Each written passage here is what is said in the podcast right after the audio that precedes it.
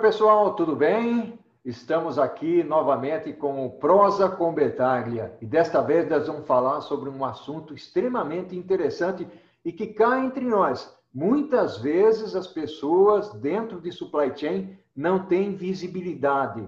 O que, que é? São os aspectos financeiros no supply chain. Esse bate-papo aqui ele vai servir tanto para para o pessoal que trabalha com a área financeira, como o pessoal do supply chain, para entender um pouquinho melhor como é que essa área financeira ela gera impacto na cadeia de abastecimento no supply chain. Então é uma visão de finanças que nós estamos trazendo para aquelas pessoas que atuam na área financeira e para aquelas que também não atuam e querem, querem ter uma visão um pouco mais rápida. Por que isso? Porque muitas vezes nós falamos de, é, desses elementos financeiros e muitas vezes também é, eles têm algum desempenho que não é tão satisfatório. E isso é, ah, tá bom, não tem rigor financeiro, ah, ou então está devendo informação, ou devendo mesmo grana, dinheiro, né? E falta a visibilidade de como enxergar esses aspectos financeiros dentro da cadeia. E para isso, eu vou prosear com um amigo fantástico de longa data que tem uma baita experiência no ramo. É o Elcio de Gracia.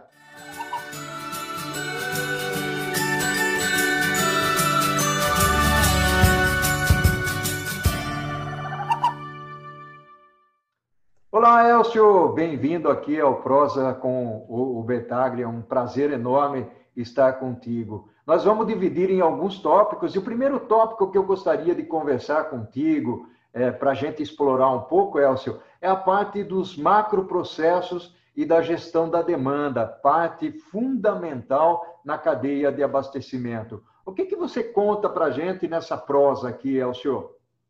Oi, Paulo. Prazer em estar aqui. Obrigado pelo convite. Vamos lá que acontece é o seguinte: qualquer empresa tem, tem três grandes categorias de, de processos. Né? A, a, a, criação da demanda, você cria um produto, um serviço, você promove esse produto ou serviço, você vende, uh, você vai fazer um serviço de pós-venda, vai inovar depois, e com tudo isso muito bem feito, você consegue um pedido. Né? Aí entra o processo de, de atendimento da demanda. Né? Você abastece, você transforma, você entrega, você tem um retorno, e com isso você transforma aquele pedido em receita. Aí entram os processos financeiros de investir, medir, valorizar, obter retorno sobre capital, para obter mais capital, e com isso você consegue obter um retorno, você transforma aquele, aquele, aquela receita num retorno sobre o seu investimento. Então, essas são as grandes categorias de processos, e aí está inserido o supply chain exatamente no meio dos dois grandes pacotes. Por isso, ele tem grande, grande influência sobre os aspectos financeiros e nem sempre o profissional da área percebe isso claramente, né? Bacana, Elcio. Eu acho que esse é, esse é um tema bastante interessante para a gente conversar aqui e explorar com, cuidadosamente, porque eu me lembro, eu trabalhava na Unilever é, e na HP, e, e, algumas áreas, né? Podemos aqui mencionar nomes de empresas, tá, Elcio? A única coisa ah. que a gente não fala é mal de empresa aqui, né? É, mas bem de empresa é, é, é, relevante até nós falarmos. E a Unilever sempre foi uma escola na, na, na, parte de supply chain. Eu sei que você também trabalhou em algumas empresas aí é, que tiveram um fundamento fantástico é, na área de, de supply chain.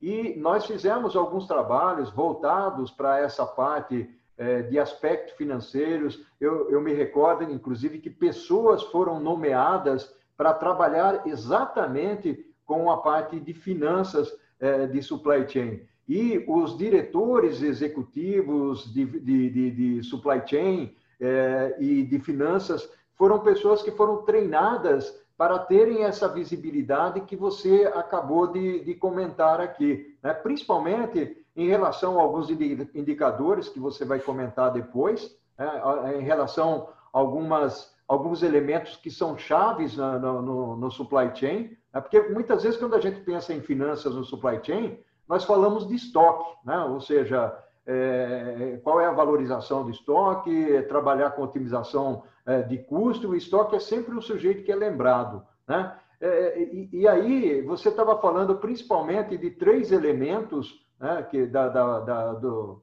é, dentro do contexto da, da, gestão da demanda aí, né, que é exatamente o pedido, é, o alinhamento com o pedido, né, é, e depois o desempenho. Do, eu queria que você falasse um pouquinho mais sobre esses elementos, você destacasse um pouquinho mais, é, principalmente do, no, no aspecto do, do planejar, do, do, dos elementos de abastecer, de transformar. Eu sei que você vai explorar um pouco mais isso adiante, mas queria que você comentasse mais alguma coisinha aqui, Elcio, que é muito bacana essa parte, como é que entra toda a parte financeira aí, é, é que você comentou, mas eu queria explorar um pouquinho mais.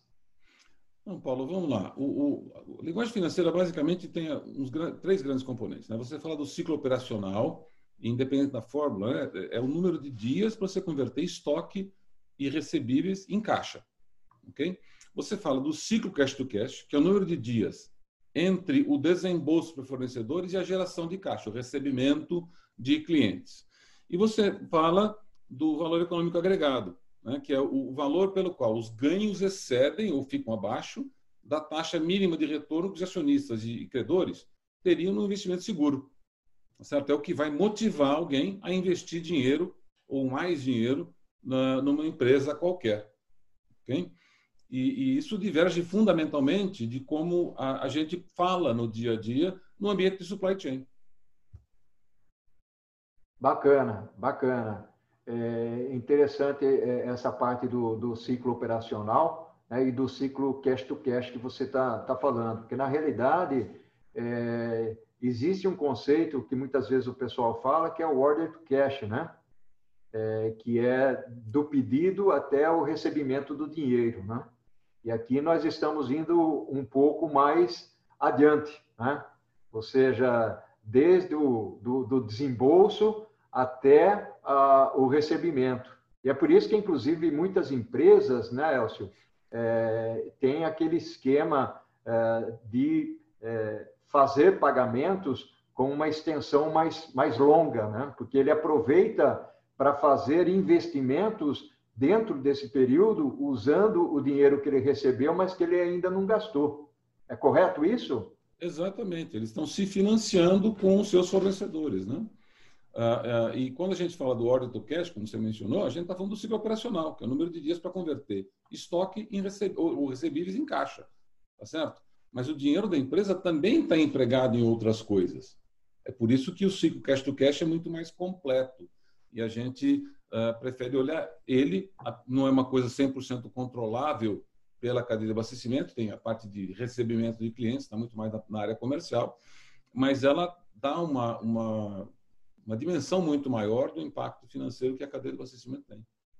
Ah, bacana, bacana, muito bacana, Elcio. Até porque é, aquilo que eu estava comentando ontem, eh, antes, né, da, da preocupação com relação a, a alguns elementos de, de, custo, né? A gente sabe que isso existe dentro da cadeia. Até recentemente tivemos aí um prosa é, com o, o, querido Oscar Reis e nós falamos um pouco sobre otimização de custos na cadeia com relação ao transporte, com relação a estoques, que a gente acabou de comentar agora, é como é que entram a, as matérias-primas nesse contexto todo, né? E, e, aí alguns elementos que são fundamentais dentro da cadeia de abastecimento, que a gente fala é, principalmente de agilidade, de flexibilidade, confiabilidade, e como é, e aliás está sendo muito bacana esse bate-papo contigo, porque como é que nós é, é, é administramos tudo isso é, e temos uma equalização entre o que é, nós somos eficazes, eficientes, em relação àquilo que, que nós gastamos. Né? E quando nós falamos de estoque, não é só o estoque lá no armazém, né, senhor? Nós estamos falando aqui de matéria-prima, nós estamos falando de, de, de, materiais em processo, de produto ainda não terminado. Então, isso tem um efeito é, muito, muito forte naquilo que a gente projeta, na, na, naquilo que a gente planeja, ou seja, o planejamento precisa ter visibilidade de tudo isso, né? E aí entram os lead times, né? os prazos, os tempos de entrega e tudo mais. Então, é, é isso acaba é, é, causando algumas é, dores na cadeia de abastecimento e a gente acaba ouvindo é, alguns elementos dentro das nossas empresas, independentemente de tamanho, relacionados a, ah, poxa vida, essa empresa, ou aquele camarada, ou aquele departamento é um cortador de custo, né? É, tudo que ele enxerga é um problema e, portanto, o negócio dele é, é reduzir despesas, é reduzir custo e tudo mais. Então, é muito importante, e, e até aqui eu digo para vocês, se a preocupação é custo, dá uma olhadinha no, no na outra, uh, no outro prosa com Bertaglia que nós tivemos, que a gente fala muito de custo. Aqui nós vamos falar de finanças, ok? Então, nós vamos daqui a pouco para o segundo tópico, e aí você, Elcio, vai explorar bastante a árvore do valor econômico agregado, que é o famoso EVA. Ok? É isso mesmo, Paulo.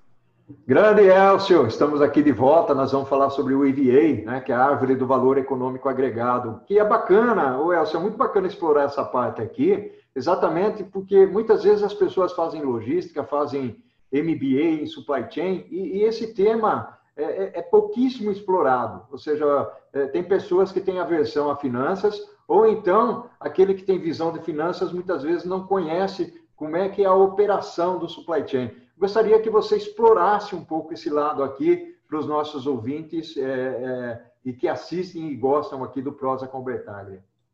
Então, Paulo, não acho que é tão complicado assim. Quem tem aversão a finanças não precisa ter medo disso, não. Legal. A gente pode entender o seguinte: a árvore do valor econômico agregado é a receita, né, o bill of materials do diretor financeiro. Ele vai em dois relatórios diferentes, o lucros e perdas e o balanço, e ele vai tentar uh, estimar o retorno sobre ativos para contar para o investidor como é que o dinheiro dele está performando, tá certo? Então, lá do lucros e perdas, ele, pede, ele pega a margem de lucro, que é dividir o lucro operacional pelas vendas, tá certo? O lucro operacional é, é a margem bruta menos o custo total, certo? A margem bruta são as vendas menos o custo de mercadoria vendida e o custo são os custos variáveis mais os custos fixos. Do outro lado, ele vai no balanço para calcular o giro do capital, que são as vendas divididas pelos ativos totais.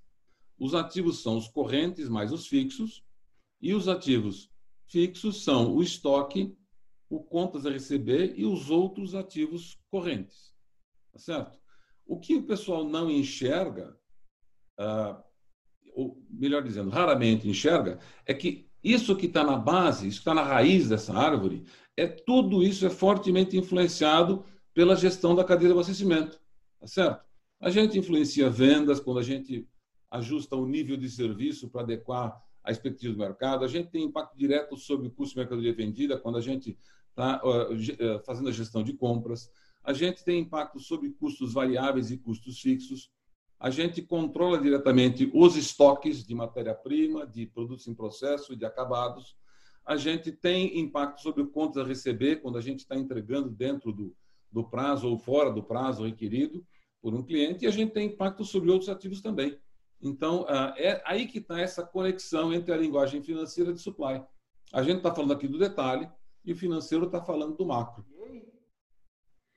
Eu, eu acho que o gancho disso é a gente vai buscar inspiração na, na história, né? E eu acho que a origem da filosofia financeira atual vem de um cara que viveu em 1930, 1950, chamado Willie Sutton. Ele era conhecido como Slick Willie e ele era um ladrão de bancos.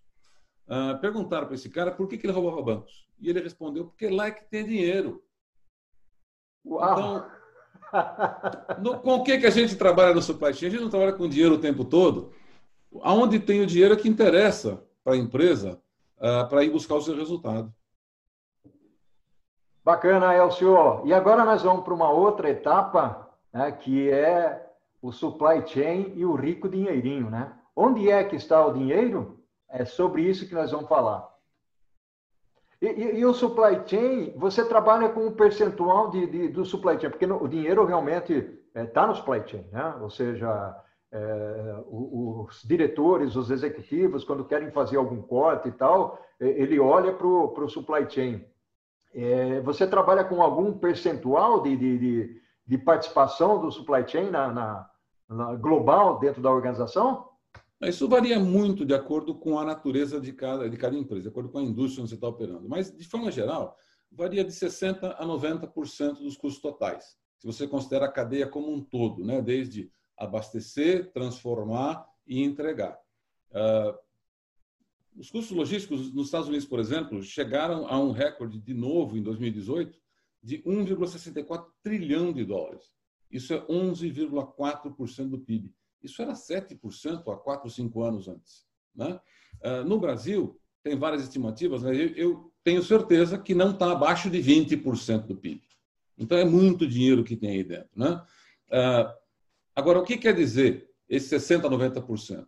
Quer dizer que se você tem uma melhoria na eficiência de um processo de supply chain da ordem de 2%, isso equivale a 3 mil a 5 mil por cento do mesmo ganho de eficiência, os mesmos 2% de ganho de eficiência, num processo de sistemas de recursos humanos, de finanças, de vendas.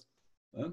Ah, ah, porque o percentual. Elcio, repete esse, esse percentual aí. É, 2% no supply chain significa. Se você melhora a eficiência de um processo supply chain em 2%, isso é 3 mil a 5 mil por cento dos mesmos 2% de ganho de eficiência em outras áreas do negócio. Porque essa área tem 60% a 90% dos seus custos totais. Tá certo? Não, não, é por, não é por outro motivo né, que todas as metodologias conhecidas, todas as técnicas conhecidas, aperfeiçoamento de processo, tiveram a sua origem no supply chain. De onde veio o Six Sigma? De onde veio o Lean? De onde Bacana. veio o, o, RP? De onde veio o ISO? De onde veio o MRP? De onde veio o, o gestão total de qualidade? Tudo isso nasceu no supply chain. Uau, que bacana essa, essa sua colocação. Realmente é uma, é uma reflexão aqui bastante importante e que muitas vezes é, essa, essa visão né, é, de, de, de valor né, agregado que se traz para a organização é, não se tem. Né? Porque muitas vezes nós falamos da cadeia de abastecimento, do planejar, é, do comprar, do, do, produzir, do distribuir, né? todo aquele esquema que você ainda vai falar é, mais, mais para frente. É, mas essa, essa visão que você está colocando, estabelecendo o comparativo, desde inclusive aí do, do. Como é que é o nome do ladrão de banco lá, não, que você mencionou? Willie Sutton. É o Willie Willie. Então, desde aquela visão, poxa, lá que está o dinheiro. Então, é, é lá no supply chain que, que está a grana. Tanto que você fala de 2% de redução no supply chain, equivale a 2 mil, né? 3 mil por cento, 4 mil por cento em outras áreas. E outra coisa legal que, que, que você comentou aí, que às vezes vale muito a pena a gente é, trazer isso para a realidade, é que os grandes é, é, as grandes metodologias que surgiram é, realmente surgiram para supply chain. E, e, aí acho que tem um ponto interessante, mesmo não existindo supply chain na época, não é isso? É, isso tudo, a maioria dessas, dessas metodologias nasceram no, na área industrial, né? Que a gente entende hoje como parte do supply chain, mas historicamente, há 30, 40 anos atrás, era considerado um outro negócio. Supply chain na época era compras e, e distribuição. Né? Mas do jeito que a gente entende hoje, a cadeia de ponta a ponta, isso tudo é parte do supply chain. Foi, foi lá que nasceu. A melhoria de processo é fundamental na gestão da cadeia de abastecimento. E, e, e eu sou fã particularmente do, do, do, da metodologia SCORE, o Supply Chain Operations Reference Model, uh, que ele, ele, meio que junta várias dessas técnicas de melhoria de, de processo, né, Paulo? Uh, ah. Você traz reengenharia de processos, avaliação de, de maturidade de práticas, você traz benchmarks e você traz a, a avaliação de talento, tanto da organização quanto dos indivíduos. Né? Uh, eu acho que o modelo Score é realmente muito rico uh, para fazer trabalhos de melhoria de, de, de melhoria de processos no, na cadeia. Me fala, me fala um pouquinho mais do Score. O Score está estruturado em torno de cinco grandes processos gerenciais. Né? Qualquer cadeia de abastecimento, segundo o Score, é composta de cinco processos: planejar, abastecer, transformar, entregar e retornar. Ou retornar do cliente para você, ou retornar de você para o seu fornecedor. Né? Isso pode ser encadeado desde o fornecedor do seu fornecedor até o cliente do seu cliente. Então, você pode se inserir no contexto, analisar o processo de ponta a ponta para tentar obter a melhor eficiência do processo como um todo. A melhor eficácia, desculpa, do processo como um todo. Ou seja, não é a eficiência de um processo individual, mas a eficácia do conjunto de processos. Tá? E o score é composto de várias pecinhas que se comportam como, como peças de um Lego. Né? Ah, você tem a descrição padronizada de processos, você tem as métricas, você tem aquilo que uh, originalmente se chamava melhores práticas, hoje em dia é um modelo de maturidade de práticas. Então, tem práticas emergentes, práticas uh, padrões e práticas que estão já estabelecidas, já são bastante maduras. E você tem os facilitadores, os enablers. e todos os aspectos de pessoal ligados a esse processo, ou seja, as pessoas estão ou não capacitadas a fazer uma boa gestão desse processo, também é parte do, do SCORE para conectar isso com a gestão de recursos humanos e com treinamento. Bacana, bacana. Não, legal. Falamos aqui é, algo extremamente interessante é, para os nossos, nossos seguidores aí. É, bacana, né? É, acho que tem muito a explorar. E daqui a pouco nós vamos explorar, então, a parte que nós vamos falar de indicadores, que é algo extremamente interessante nesse processo e que você chama isso de dimensões de performance. Pouquinho de café ou uma aguinha e nós voltamos. Opa, agora nós vamos falar exatamente sobre aquilo que o pessoal de finanças gosta muito. Eu também gosto, né? Que são os indicadores. É, senhor, vamos conversar sobre as dimensões da performance, as dimensões do desempenho? Claro, claro. Ah, o negócio é o seguinte: numa, numa empresa, a, a, a sua cadeia de abastecimento serve para equilibrar duas grandes coisas o nível de serviço e o custo de servir. Como é que a gente pode descrever uh, essas duas, esses dois componentes? Né? O nível de serviço são coisas que afetam o cliente, são três dimensões diferentes. A confiabilidade, que é a consistência com a qual você toma pedido, com que o produto atende o requerimento de qualidade. A responsividade, que é, de novo, a consistência na velocidade de entrega de produtos e serviços aos seus clientes e a agilidade, que é a sua capacidade de reagir à mudança no mercado, reagir a influências externas, aumento de demanda, queda de demanda, enfim, tá, hoje em dia está muito rico de exemplos dentro da, da situação que a gente está vivendo, né, Paulo? E a, as medidas internas, que são as que representam o custo de servir, que são o custo diretamente, os custos associados à gestão e operação da cadeia de abastecimento, quer dizer, o custo de mercadoria vendida e o custo da sua estrutura de gestão. E os ativos, né? efetividade na gestão dos ativos da cadeia, ativos fixos e ativos uh, correntes, uh, para suportar a disponibilidade de produto. Né? Então, assim a gente compõe o, o, nível de serviço e o custo de servir, que são as coisas que você tem que equilibrar. De um lado está o financeiro, no custo de servir, e do outro lado estão os aspectos comerciais no nível de serviço. Aliás, é, esse, esse conceito do, do custo de servir, né, que você está colocando dentro do, dos, do, dos atributos da estratégia aí, enfim, nas dimensões, é, é, um, é, um, conceito não muito antigo. Logicamente que os parâmetros que direcionam o custo de servir, eles são antigos, mas uh, o conceito né, do custo de servir, ele surgiu aí há uns 10 anos, mais ou menos. Né? É, eu acompanhei bastante, até porque muitas empresas... É, e é interessante isso que você está falando aqui, né? porque depois eu queria abrir um parênteses para as empresas. É, porque o custo de servir, na realidade, é, é, é aquela habilidade que você tem de alocar corretamente os custos, entender quais são os custos que realmente são prioritários e os que não são, e que estratégias você pode utilizar, utilizar é, é, em relação a esses custos, né? E, eventualmente até uma terceirização de operação, terceirização de transporte e tudo mais. Mas o ponto aqui que você trouxe e acho bastante pertinente é que esses atributos, né, dentro das dimensões de desempenho, é, serve para qualquer tipo de empresa ou de segmento. Né? Nós estamos falando aqui de consumer goods, nós estamos falando de, de varejo, nós estamos falando aqui de, de segmento eletroeletrônico, nós estamos falando lá da siderurgia, né? mineração e tudo mais, é, oil and gas. Estou correto nessa, nessa minha leitura, Elcio? Corretíssimo. Inclusive, se, se presta a, a empresas do ramo de serviços, que não estão trabalhando com bens tangíveis. Né? Você uh, uh, tem que ter os seus custos, o seu custo de servir precisa estar em equilíbrio com o teu nível de serviço. Tá certo? Então, o menor custo possível não é sempre a melhor estrutura. É o nível de custo mais adequado para suportar o nível de serviço que o teu mercado necessita.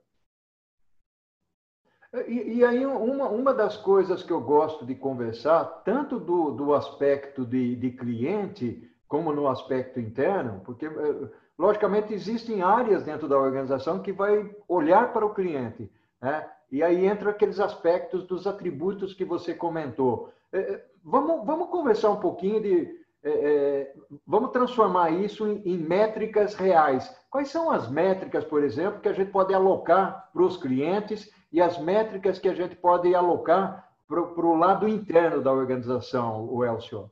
Vamos lá. Então, do lado do cliente, a confiabilidade você pode medir com o pedido perfeito, que é o percentual do total de pedidos que você atende na qualidade desejada pelo cliente, na quantidade desejada pelo cliente, no, no prazo desejado por, pelo cliente e com a documentação necessária para aquilo ocorrer direitinho. Bacana. Okay? Então, eu, eu tenho o TIF somado das dimensões de documentação e de qualidade. Ok?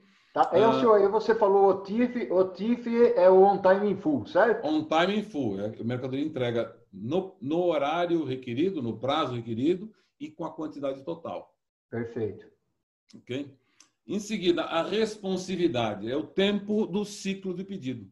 Quantos dias você leva para atender um pedido colocado, considerado o tempo de abastecer, de transformar e de entregar. Okay? Tem mercados que exigem um ciclo muito curto e tem mercados que podem conviver com um ciclo maior. É da natureza de cada, de cada categoria de indústria isso. Não é?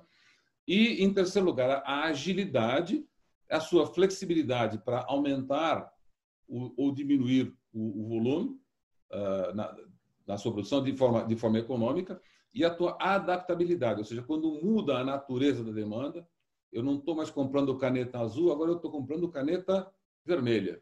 Uhum. Então eu tenho que mudar a minha, a, a, minha, o meu setup total da operação para poder me adaptar a uma mudança para cima ou para baixo né, nesse, nesse nível de, de atendimento. Uh, então, de novo, atendendo o cliente, o nível de serviço, confiabilidade, responsabilidade e agilidade, tem essas uh, cinco métricas.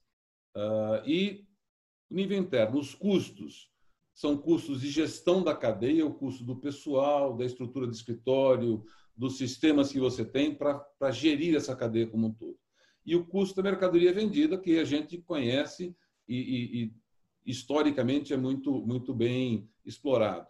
É, em termos de ativos, você tem o ciclo cash to cash, que a gente falou lá no começo dessa nossa conversa, e que é uma medida que eu acho fantástica. Ah, você tem o retorno sobre ativos fixos, e você tem o retorno sobre capital de giro. Então, essas são as dimensões, são as métricas que a gente pode associar a cada dimensão de performance. Uau! É, que, que bacana! Eu acho que foi um papo, né, tem sido um papo aqui, uma prosa extremamente interessante para que as pessoas tenham a visão de supply chain, a visão da cadeia de abastecimento, é, das áreas mais diversas possíveis dentro da organização e o pessoal que está aqui conosco, que nos, nos ouve, nos assiste, nos segue, é, tem aqui um, um, um baita material para poder aprender um montão de coisa. É o senhor, que, mensagem que você daria, né, finalizando aqui o nosso cafezinho, que mensagem que você daria para as pessoas que trabalham em alguma área de supply chain, seja em compras, seja na parte de distribuição, na logística de transportes, é, é, sei lá, planejamento ou mesmo na manufatura, que mensagem que você daria para eles no contexto de, de, do aspecto financeiro dentro de supply chain? Paulo, eu, eu acredito, na minha opinião, o aspecto que tem maior potencial de melhorar o desempenho da cadeia de abastecimento é o entendimento de como a cadeia de abastecimento se posiciona dentro do negócio como um todo. Como ele pode, da melhor forma, contribuir uh, para o resultado do negócio. Isso serve para todos os profissionais de supply chain, como você mencionou, mas também para o pessoal financeiro, pessoal comercial, pessoal de estratégia. Né? Uh, isso tudo, de novo, na minha opinião, o modelo escola é muito rico nisso tudo. É, claro que não dá para a gente falar aqui sobre um, uma coisa tão, tão ampla. O modelo escola, o curso básico dele leva três dias uh, de aula, mas uh, eu acho que a gente pode marcar um outro papo para explorar isso um pouco mais a fundo. Elcio, com certeza. Foi, foi um papo riquíssimo. Né? E, na realidade, aqui dando um retorno para você, é, esse prosa com o ele foi criado é, porque alguns professores pediram, né? E falaram, Paulo, você bate papo com as pessoas, conversa com as pessoas é, um a um, tal. Por que, que você não grava isso e, e bota em algum canal do YouTube, né? É, e são professores, é, tem professor da USP, tem professor da, da de Jaú, né, pessoal de Jaú, um pessoal, é, gente é, muito focada é, para transmitir isso para estudantes. Aí, aí, quando eu pensei em fazer isso para estudantes, vieram os profissionais e falaram, pô, compartilha com todo mundo, é uma riqueza danada. Né? Então, Elcio, eu agradeço de coração esse, essa nossa prosa aqui, né? tomando um, um cafezinho, uma aguinha, né? E vamos sim, vamos marcar um papo mais para mais frente. Esse canal aqui é um canal que vai tratar de muitas coisas. É, esses indicadores que você nos trouxe é, são, são fantásticos e fundamentais na cadeia de abastecimento, né? É, e, e, cá entre nós, né? Para aqueles que estudam logística, supply chain, não é olhar só pelo lado operacional, tem que olhar se a empresa para em pé, né? E se ela para em pé, tem que olhar o financeiro, né? Bacana, é o senhor. Muito Exatamente. bacana. Muito obrigado. Cara, obrigado você. Parabéns pela iniciativa. Esse material que você está criando uh, tá, é muito rico. Uh, e espero que você possa continuar criando por muito tempo ainda. Parabéns. Legal. Para o infinito e além. Né? E se Vamos cuide nessa. aí, meu amigo. Se cuide. Você, tá bom? você também, Paulo. Obrigado. Um abração para você. Tchau, tchau. Um abraço. Tchau.